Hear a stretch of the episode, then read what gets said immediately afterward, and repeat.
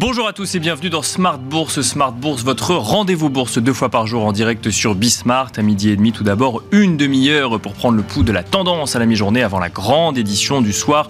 Une heure cette fois-ci pour revenir sur les actualités politiques, économiques et surtout financières dans Smart Bourse. Et au sommaire de cette édition, l'activité continue à ralentir en zone euro selon les derniers indicateurs PMI publiés ce matin. L'indice PMI composite pour le mois de juin ressort en effet à 50,3 points en par rapport à son niveau de 52,8 points au mois de mai et surtout en deçà des attentes des analystes qui anticipaient une décélération beaucoup plus légère sur le mois. Dans le détail, ce recul d'activité est dû à une légère progression de la contraction dans le secteur manufacturier, mais aussi un ralentissement plus marqué de l'expansion dans le secteur des services. À noter euh, que l'activité en France dans le secteur des services marque le pas en juin à 48,1 points contre 52,5 points au mois de mai, tandis que l'activité manufacturière recule plus légèrement. Nous reviendrons sur les prévisions économiques pour euh, la zone euro en matière de croissance à la lumière des stratégies des banques centrales et notamment des prévisions de la BCE pour la zone. Cela nous amènera évidemment à revenir sur la décision de politique monétaire de la Bank of England qui a surpris le marché hier en procédant à une hausse de taux de 50 points de base. Si la semaine dernière donnait l'impression que les stratégies monétaires étaient anticipées par les marchés, les décisions de la Bank of England, mais aussi de la Banque centrale de Norvège cette semaine, ont rappelé au marché qu'il n'est pas à l'abri de surprises monétaires. À noter au Royaume-Uni que les ventes au détail publiées ce matin montrent une progression de 0,4% le mois dernier, ce qui marque tout de même un ralentissement par rapport euh, au mois d'avril, un repli légèrement plus marqué que le consensus de Bloomberg qui lui anticipait un recul de 0,2% d'un mois à l'autre. Et enfin, cet environnement de hausse des taux que l'on connaît actuellement permet à certains placements de revenir sur le devant de la scène. En témoignent des placements euh, obligataires à court et moyen terme qui peuvent euh, venir concurrencer dans certaines stratégies des investissements en actifs euh, risqués, notamment en matière de performance. Mais on voit aussi revenir sur le devant de la scène des comptes à terme, par exemple, dans les stratégies de gestion. Comment prendre en compte cette nouvelle concurrence, cette nouvelle panoplie de placements ou d'investissements? Et surtout, existe-t-il encore une prime de risque sur les marchés actions? En cette mi-année 2023 Nous en parlerons dans un instant avec Stéphane Van Nuffel, fondateur de Net Investissement et directeur général de l'IMO, dans la deuxième partie de Smart Bourse.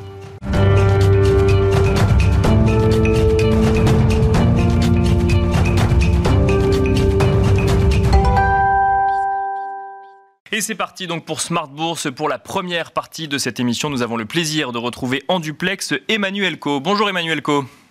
Bonjour Nicolas. Bienvenue dans Smart Bourse. Vous êtes managing director et responsable de la stratégie action chez Barclays. Je vous propose de revenir dans un premier temps sur la décision de la Bank of England hier, 50 points de base, alors que depuis euh, plusieurs jours, plusieurs semaines, le marché semblait plutôt pricer une hausse de 50 points de base. On a l'impression que cette Bank of England était un peu au pied du mur à la lumière des chiffres d'inflation publiés la veille et qui montraient une inflation toujours persistante au Royaume-Uni. Oui, vous avez tout à fait raison. C'est-à-dire que on tourne un peu en rond en fait depuis le début de l'année où euh, ben, l'inflation refuse de baisser malgré les multiples hausses de taux. Euh, mais en même temps, l'économie euh, ne ralentit pas trop. Donc en fait, ben, les banques centrales doivent garder le, rythme et continuer à, maintenir ou préserver leur crédibilité. Donc je pense qu'on avait un marché qui commençait à douter de la volonté des banques centrales à vraiment faire un effort significatif pour reprendre la main sur l'inflation. Et je pense que la Banque d'Angleterre hier a voulu faire passer un message qui était que bah, est prête à faire l'effort, elle est prête à faire à marquer le, coup. Et du coup, bah, la Banque d'Angleterre a surpris le consensus. Alors, je pense pas que 50 points de base était vraiment un choc euh, majeur parce que le marché était entre 25 et 50, mais clairement, euh, euh, le marché s'attendait à ce qu'on ait 25 points de base. Donc voilà, on a un message qui est très clair et à notre avis, on devrait avoir la même chose qui soit annoncée cet été. Donc on pense qu'il y a encore une hausse de 50 BP qui aura sûrement lieu cet été en Angleterre et puis après euh, en fonction de l'évolution des choses, mais il est fort possible qu'on ait encore une hausse de 25 points P euh, euh, sur la fin du troisième trimestre. Donc clairement, le message des banques centrales, c'est qu'elles n'ont pas terminé leur job et qu'il y a encore un effort à faire pour reprendre la main sur l'inflation. Le, discours un peu dominant, hein, que ce soit euh, sur la Fed, la BCE, sur la BE, sur les banques centrales de manière générale, c'est on arrive à la fin du processus de hausse de taux, comme si effectivement les futures hausses de taux, la fin de la stratégie était plus ou moins anticipée par les marchés. Cette décision de la Bank of England hier nous rappelle que le marché peut encore avoir des surprises, euh, Emmanuel Co. Oui, c'est ça, et ça fait déjà quasiment 12 mois que ben, qu'on a une espèce de, désaccord entre les banques centrales et puis, et puis les marchés. et c'est vrai que depuis quelques mois, je pense que la, la désinflation était un peu le mot à la mode et le marché avait pris, prenait à compte en fait les signaux de désinflation qui sont très clairs dans certaines parties de l'économie. Donc on voit hein, les prix des matières premières qui ont beaucoup baissé, les prix du gaz, les prix de l'énergie. Donc il y a quand même pas mal de signaux qui indiquent que l'inflation ralentit. Mais euh, en fait, le, problème, c'est que en termes d'inflation corps, on n'a pas encore de signaux très clairs. Et c'est vrai que les banques centrales, elles, ce qu'elles regardent, c'est le marché du travail, euh, c'est la hausse des salaires et qui, pour l'instant, maintiennent les risques d'inflation corps sur le haut, vers le haut.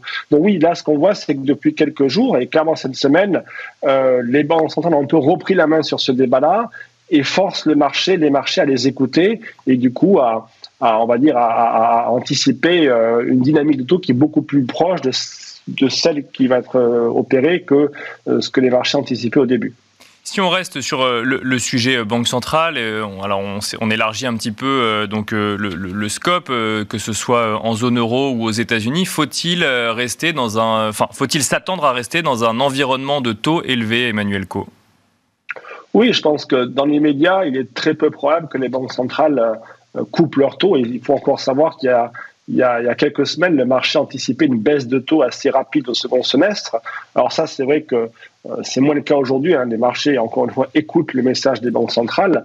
Donc, les marchés anticipent une dynamique de taux beaucoup plus stable sur la fin du second semestre. Euh, et après, éventuellement, une baisse de taux en 2024. Mais c'est vrai qu'en état actuel des choses, ça paraît quand même difficile de voir les banques centrales couper leurs taux début 2024 si jamais on a une inflation qui est autour de 3 à 4% Donc le, la cible d'inflation, le, fameux target d'inflation, ça reste 2% euh, Donc c'est vrai que si on pense que les banques centrales veulent vraiment faire l'effort de ramener l'inflation à ce niveau-là, il y a encore beaucoup de travail à faire. Donc il est peu probable qu'on ait un niveau de taux qui baisse de façon significative. Alors après, c'est vrai que euh, on marche sur un fil parce que euh, on voit aussi quand même des signaux très clairs que l'économie commence à ralentir. Alors c'est pas forcément le cas partout et dans tous les segments de l'économie.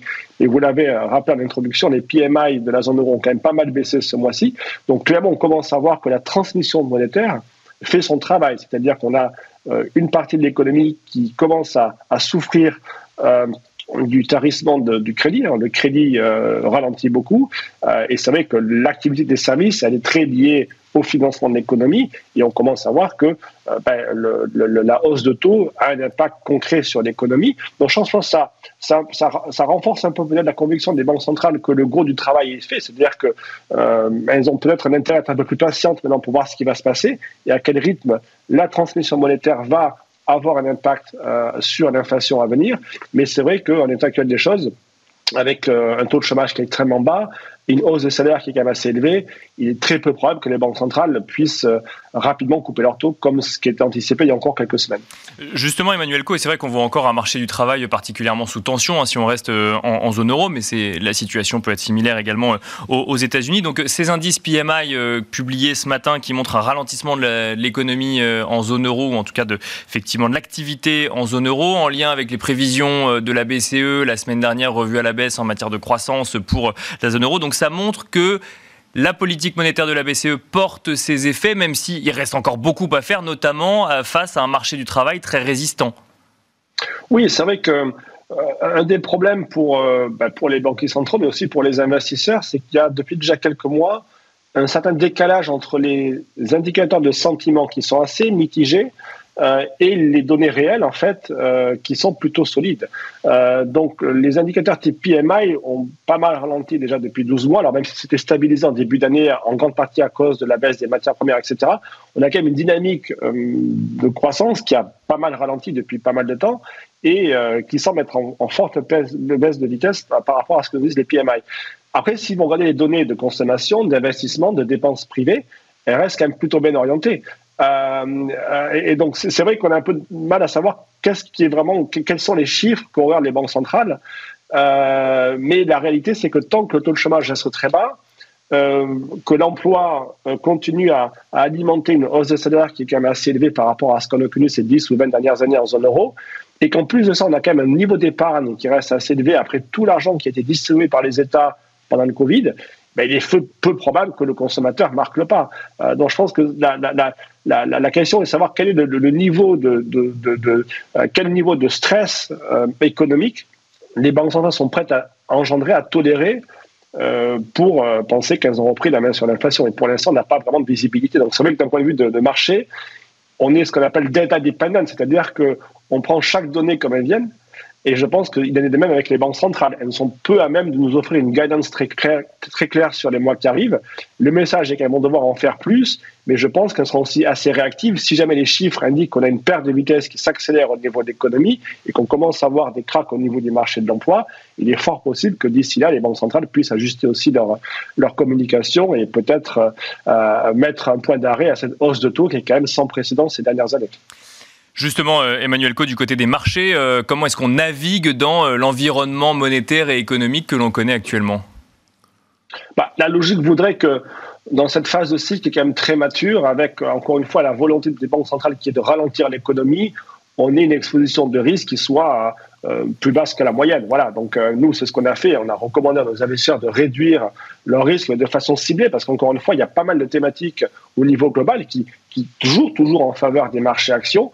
Euh, et la principale, c'est qu'aux États-Unis, on a une économie qui continue à très bien performer aux États-Unis. Vous avez après le boom de l'intelligence artificielle qui a aussi un effet très marqué sur les marchés, la structure des marchés. Euh, donc tout va pas forcément très mal, mais c'est vrai qu'au niveau cyclique, on a quand même un second semestre qui devrait confirmer un ralentissement de l'économie. Ça devrait aller de pair avec une dynamique bénéficiaire qui marque un peu le pas. Donc oui, nous, ce qu'on a fait déjà dès le, début du deuxième trimestre, c'était réduire un peu la, la poche cyclique, euh, tout en conservant des thématiques qui peuvent être porteuses euh, dans une économie qui continue encore à tourner plutôt bien.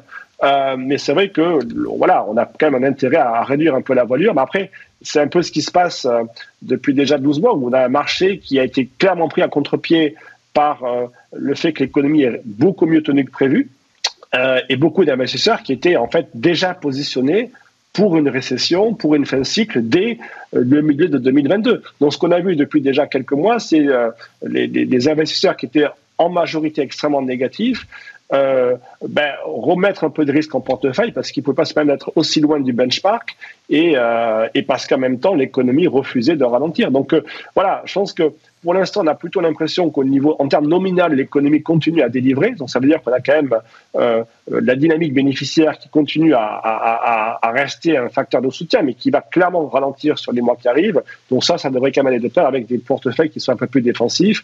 Et je pense une allocation géographique qui privilégie plutôt les US que l'Europe.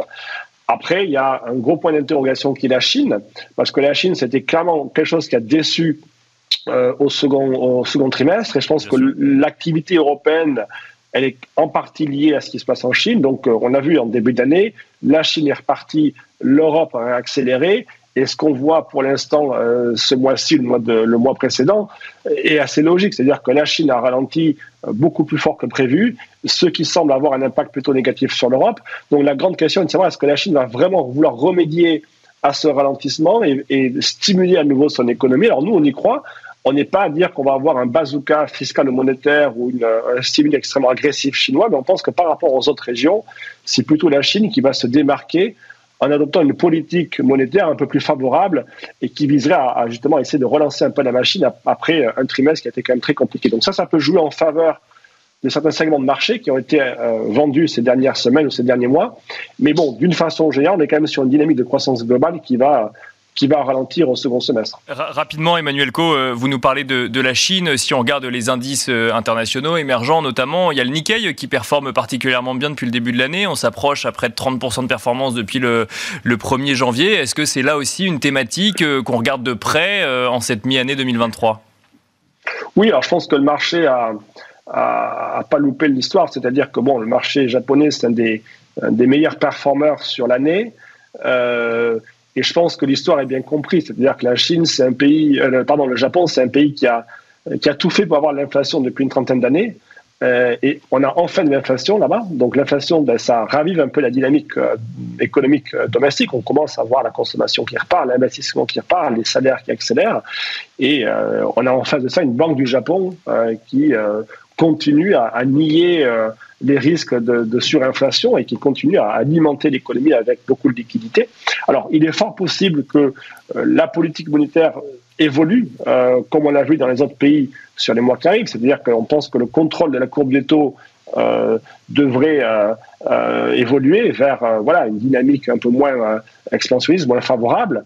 Mais on est quand même sur, on va dire, un, un mix politique monétaire croissance qui est quand même très favorable au Japon. Après, voilà, je pense que la thématique a été quand même bien comprise par le marché. On a vu des flux assez, assez importants, mais ça reste un pays euh, qui, par rapport à ce qu'on a dans les autres parties du monde, offre effectivement euh, euh, une combinaison politique monétaire croissance qui est plutôt favorable, avec des valorisations qui sont toujours très faibles. Et puis, l'air de rien, un marché japonais qui a un biais technologique qui est assez important. Et comme on le sait, par les temps qui courent, la technologie euh, explique euh, ou contribue fortement à la performance des, marchés qui peuvent en bénéficier. Merci beaucoup Emmanuel Code de nous avoir accompagnés donc à la mi-journée dans Smart Bourse. Je rappelle que vous êtes managing director et responsable de la stratégie action chez Barclays. Et quant à nous, on se retrouve tout de suite dans la deuxième partie de Smart Bourse.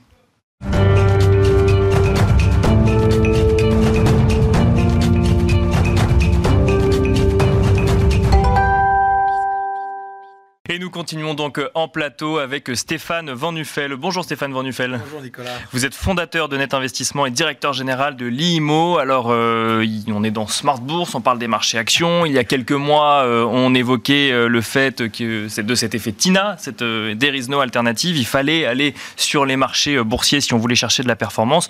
La stratégie de hausse de taux des différentes banques centrales a remis sur le devant de la scène un certain nombre de placements, que ce soit des placements obligataires à court et moyen terme, des comptes à terme, certains vont aussi regarder du côté des livrets réglementés. Euh, on constate une concurrence de plus en plus rude entre les différents placements, voire même une remise en cause de la prime de risque quand on va sur des marchés actions. Est-ce qu'il faut tout regarder de la même manière, Stéphane Von Uffel alors, d'abord, ça remet en fait dans le jeu euh, les produits bancaires qui avaient un peu disparu, euh, c'est-à-dire les moyens que le banquier courant avait à un moment donné de satisfaire son client. Je parle en, termes de rendement. Hein, on est Bien sûr, oui, on parle de rendement. Prime de risque, c'est en fait le, le, rendement que vous avez par rapport au risque que vous prenez. C'est vrai que les banques, depuis une dizaine d'années, parce que Emmanuel vient de l'expliquer, la politique de taux était dans un quantitative easing total sur toutes les, toutes les zones géographiques mondiales, il n'y avait rien à gagner sur le taux. Bon, ou très peu. Bon. Donc la banque faisait de l'ultra sécurisé. Aujourd'hui, ce qu'on constate, nous, au quotidien, dans la gestion de patrimoine, parce que c'est très important, mon métier, en fait, c'est de conseiller des gens sur du long terme. Bien sûr. la gestion de patrimoine, c'est pas du trading court terme. C'est pas on va chercher avec une énorme prise de risque un énorme gain au quotidien. Au contraire, on essaie de faire toujours ce bon équilibre entre le rendement, le risque et la liquidité. Et c'est vrai qu'aujourd'hui, bah, on le voit en commençant par le plus simple. Le livret A, il est indexé, lui, sur l'inflation. Donc la Banque de France fait une proposition au ministère des Finances et on augmente et on passe de 1 à 3, ce qui est énorme, multiplicatif, mais qui n'est même pas que la moitié de l'inflation quand ça a été fait au mois de février. Mais pour autant, c'est un geste qui remet sur la table ce produit. Pour autant, c'est un produit d'épargne de précaution, Nicolas. Donc tout de suite, je l'efface parce que c'est un produit qui vous sert à changer une roue, à changer euh, un produit une fenêtre. C'est une épargne d'urgence. Donc on la limite normalement à 3, 4, 5 mois de, de salaire du foyer, et c'est de l'argent qui est disponible tout 24 heures sur 24 sur votre espace digital de la banque, et, vous ne ferez jamais votre retraite, et vous ne ferez jamais votre succession mais avec, le livret A. Une promesse qui change quand même, avant c'était liquide mais pas de rendement, maintenant c'est liquide et un peu plus de rendement. Oui, mais un rendement toujours négatif si on se met face à l'inflation, et surtout un rendement qui dépend donc des variations de l'inflation.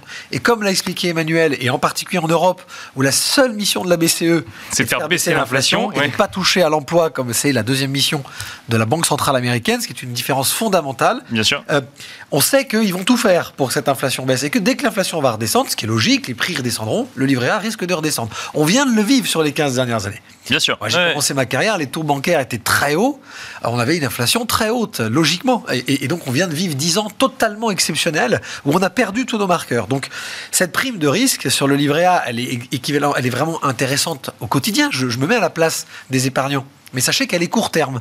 Tant mieux. En fait, on ne perd pas d'argent en laissant dormir de l'argent à sa banque avec le livret A. Maintenant, c'est les autres produits de placement qui sont intéressants. C'est revient aussi sur le plan, sur le plan de la concurrence le compte à terme, le produit bancaire, en particulier aussi sur les personnes morales, la trésorerie d'entreprise, où là, vous avez même la possibilité de prendre des obligations de certaines banques qui vous engagent sur 5 ans, mais avec des taux à 3, 3,75, 4, qui sont pour l'instant deux fois plus intéressants à garantie équivalente du fonds euro, qui est aussi obligataire quelque part, parce qu'un fonds euro oui, c'est oui. construit avec des obligations. Donc là, clairement, il y a une très grande concurrence, mais on sait aussi que c'est à court terme, puisque fondamentalement, ça dépend aussi de la capacité de la banque à, j'ai envie de dire, effet miroir sur des taux hauts, à vous vendre, vous clients, à vous faire profiter finalement de l'argent qui est vendu cher. Je sais pas si Bien sûr. Si, si, si. oui. Bon. Donc, si j'ai envie d'être euh, dans la concurrence, et je pense que mes confrères CGP sont d'accord, en ce moment, en, face, la seule alternative, c'est des fonds obligataires datés à court terme, et vous verrez pourquoi je, je vous dis ça, Bien sûr. parce qu'ils répliquent exactement la possibilité, achetant les mêmes papiers financiers, la possibilité d'avoir comme ça des rendements de 3, 4, 5 sur du très court terme, 2 ans, 3 ans, maximum 5 ans, ce qui est très court terme. Avec un risque plus limité qu'un investissement sur la même période sur les marchés actions. Normalement, le compte à terme, en plus, euh, c'est zéro risque. hein, Bien sûr, logiquement. oui. Alors, attention à ce que je vais dire. Le seul produit qui, pour moi, en tout cas, a zéro risque, vraiment, quand on le dit aux Français, c'est le livret A, parce qu'il ne rentre pas dans les fonds de garantie comme n'importe quel compte Bien bancaire, c'est l'État. Parce que c'est un livret réglementé, c'est l'État qui garantit directement le livret A. C'est le seul produit qui est garanti à mon niveau, à un niveau de garantie indiscutable. Un fonds euro, euh, on a vu que des banques de taille énorme ou des compagnies d'assurance ou des choses comme ça peuvent faire faillite. Donc c'est la notion de garantie, je fais attention. Mais c'est vrai qu'entre un compte à terme bancaire, on va se le dire quand même, un fonds euro, il y a une garantie contractuelle, une garantie. Un fonds obligataire, même s'il réplique les rendements, reste quand même un fonds obligataire et il y a quand même un risque de défaut sur cette obligation qui De est du même degré. hein, sûr, et du même degré, parce que là on parle de l'obligation du LCL ou Oui, bien sûr, de- de grandes entreprises, Ah, ouais. de banques qui a quand même Mm. peu de chance et ça, on- on aurait, ça répliquerait sur les autres. Donc, ouais, la notion de risque aujourd'hui, il faut la prendre par rapport à ce que vous recherchez réellement et, et, et bien euh, timeliner, moi, je vous disais un mot anglais, Eh, justement. avoir un vrai parcours d'investissement. Justement, pour, euh, pour faire avancer la discussion, que répondre à euh, un CGP qui nous dirait, euh, ou même à un épargnant qui nous dirait, bah, quand j'ai euh, 3,5 de performance sur les marchés et 3,5 de performance sur un fonds obligataire, pourquoi s'embêter à aller prendre plus de risques sur des marchés actions? Bah parce que 3,5 de rendement sur les marchés, ça dépendra de la performance de, qui la cherche, de ce qu'il a recherché. Ça, 3,5 de rendement en moyenne sur les marchés, c'est les trackers indiciels. Voilà ce qu'on a. Aujourd'hui, vous avez énormément de, de très bons gérants qui sortent leur épingle du jeu en faisant une diversification. Là, on parle d'equity, hein, on parle d'action. hein. Bien sûr, on parle de marché actions, oui, On parle bien sûr. oui. Aujourd'hui, si vous faites un portefeuille équilibré avec, euh, je dis une bêtise, 40% de fonds euros hein, sur un contrat assurance vie, vous mettez des UC immobilières, du produit structuré qui donc profite de cette prime de Bien risque sûr, du ouais. Vous mettez des actions et une poche action sur des actions indiscutables. On parlait euh, tout à l'heure quand on s'est euh, croisé euh, de l'eau, de la sécurité informatique, de l'intelligence artificielle, de l'entertainment, et que vous vous donnez 8 pour le minimum de l'assurance vie, 10, 20, 30, je peux vous prouver à X plus B sur les 50 dernières années, vous n'êtes pas à 3,5 de rendement. Ça n'enlève pas que la réaction est une bonne réaction à la fois du professionnel que je suis par rapport à mon client. C'est vrai qu'à court terme, sur les deux prochaines années, que j'ai une entreprise en face de moi ou un particulier, bah oui, faites du livret A, faites du fonds euro, cette possibilité. faites du fonds oui. euro, profitez du l'offre de votre banque si vous pouvez prendre une part sociale rémunérée. J'en sais rien, mais ce sera du très court terme, ce sera à moins de 3 ans, ce qui n'est pas mon métier. Et aujourd'hui, j'ai envie de vous dire, réponse de Normand, faites un peu de tout. Vous voyez Bien sûr. Faites de Comme ça, vous ne l'obligatoire. tromperez pas. Faites de l'obligataire daté. Comme ça, vous avez un fonds daté où vous connaissez quasiment à l'avance, sauf gros accident, une performance moyenne que vous mettez dans votre portefeuille. Bien sûr. Et puis, Mais donc ça, c'est de la liquidité, le fonds, euh, le fonds obligataire daté court terme. ah, ça, ça- ça reste ça, ça reste ça. Mais le, enfin, la liquidité, pareil, le livret A, en ce moment, il gagne, Bien il sûr, gagne à tous ouais. les coups. Le fonds euro aussi, il gagne à tous les coups. La- la- L'assurance vie n'a que comme euh, euh, en- enfin, frein à la liquidité Donc- une fiscalité. On, on dit souvent d'investissez que l'argent que vous, enfin que l'argent que vous êtes prêt à perdre entre guillemets. Quand on parle de fonds datés ou euh, de livret A ou autre et qu'on parle de liquidité, là c'est un déplacement plus sûr effectivement pour de l'argent qu'on n'a pas envie d'investir sur des actifs risqués euh, tout de suite. Euh, alors, je ne partage pas, pardonnez-moi. D'accord, d'accord, mais c'est- On, on- on investit en crypto-monnaie, on investit en crowdfunding, on investit euh, l'argent qu'on est prêt à perdre. Bien sûr sur des actifs très risqués, Voilà. c'est peut-être là où il faut faire la Aujourd'hui, différence. si vous avez 30 ans devant vous et que vous faites une stratégie d'investissement multi-support dans un contrat assurance vie ou sur un, un compte titre ou sur un PEA et que vous avez une, approche intelligente de diversification et que réellement le vrai bilan, au-delà des bilans annuels, vous le ferez dans 30 ans, si vous êtes bien suivi, que vous-même êtes proactif sur votre contrat d'assurance vie, euh, non, vous ne placez pas l'argent que vous êtes prêt à perdre. Vous placez l'argent dont vous aurez besoin pour vos vieux jours et pour vos enfants.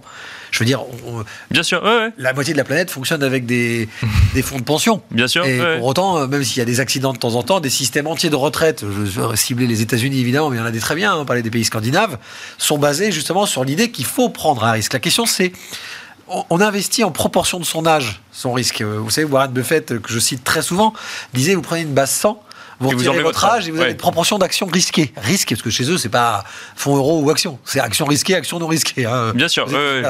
Vous, avez 100 ans, euh, vous avez 70 ans, vous prenez la base 100, vous devez avoir 30% d'ultra agressif. Vous avez 30 ans, il est dans, dans le raisonnement bah, d'un type qui a quand même quatrième fortune mondiale, bah, vous prenez 70% de risque. Vous voyez ce que je veux dire? Donc la prime de risque, 70% de risque, mais avec une volonté de toucher ses rendements dans 30 ans. dans 30 ans. Bien C'est- sûr. C'est c'est important ce que vous dites, merci de, de, de faire, de soulever ça, parce que c'est moi qui fais aussi beaucoup d'immobilier, on vient de vivre 10 ans extrêmement favorables, des situations qui n'ont jamais existé, si vous reprenez toutes les stats des 40 dernières années, sans remonter avant, avec des grosses crises, pétrolières fin des années 70, euh, euh, politique dans les années Bien 80, sûr, enfin, ouais. oui, oui, je vous passe les détails. On n'a jamais eu une situation qui a été aussi favorable du fait de devoir baisser fortement les taux suite aux gros accidents de 2008 euh, d'un point de vue financier. Tous les, toutes les classes d'actifs ont offert des primes de risque, euh, euh, j'ai envie de dire, inhabituelles. Et les gens se sont donc habitués à pou- pouvoir gagner beaucoup d'argent, on va dire, ou pas mal d'argent, sur du très court terme. Et en gestion de patrimoine, Nicolas, le très court terme, c'est votre pire ennemi. Parce que le meilleur ennemi, le meilleur ami que vous avez, C'est le long terme. temps. C'est le temps. C'est pour ça qu'un contrat assurance vie, la fiscalité, elle est favorable dans le temps. Même un PEA est favorable après 5 ans. C'est pour ça que quand on fait un PER, normalement, vous ne débloquez pas les sommes, sauf cas de force majeure, avant votre retraite. C'est pour que les Français fassent la différence entre votre livret A, changer la chaudière, éventuellement un peu Ou un pneu, bien. euh, compte à terme ou, euh, ou, ou placement bancaire qui en ce moment sont favorables pour placer un peu d'argent à moyen terme pour acheter une cuisine, faire une- agrandir la maison dans deux ans, etc. Et puis ensuite, il y a la gestion de votre patrimoine. C'est-à-dire ce que vous allez euh, préparer pour dans 20 ans, 30 ans, voire vos enfants. Mais Alors, la gestion euh, de, il nous reste une minute, la gestion de son patrimoine pour la retraite, ça n'est pas que des actifs risqués, entre guillemets, au sens où on parle d'actions, ça peut être également de l'immobilier ou de l'obligataire. L'obligataire peut revenir dans cette partie-là aussi. Doit revenir. D'accord. bah, le conseiller de gestion de patrimoine que, que je suis, moi aujourd'hui, il va considérer la grande majorité de ses clients d'un seul point de vue. Enfin, on ne peut pas dire à quelqu'un euh, en ce moment raisonnablement de ne pas diversifier. On va, on va nous dire, vous le dites toujours, mais là, plus que jamais, que ce soit géographique, que ce soit sectoriel ou en classe d'actifs, on met de tout. Là, très clairement, euh, pour parler de ma paroisse, dans un contrat assurance vie euh, équilibré, euh, vous avez de tout. Une poche fonds euros, immobilier, produits structurés, du private equity liquide et évidemment votre poche obligataire et votre poche action.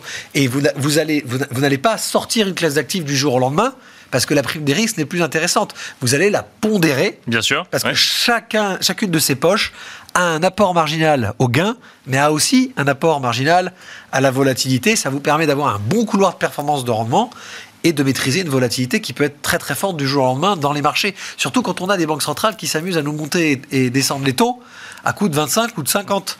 Ça peut aller très très vite. Bien sûr. Très, très Et créer parfois des surprises, effectivement, Des comme on surprises. l'évoquait. Ah, c'est les Anglais, de toute façon, on n'est pas la première surprise depuis 2016. hein.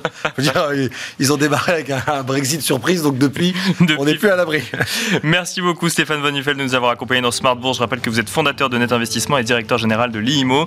Merci à vous également de nous avoir suivis et je vous donne rendez-vous ce soir à 17h pour la grande édition de Smart Bourse.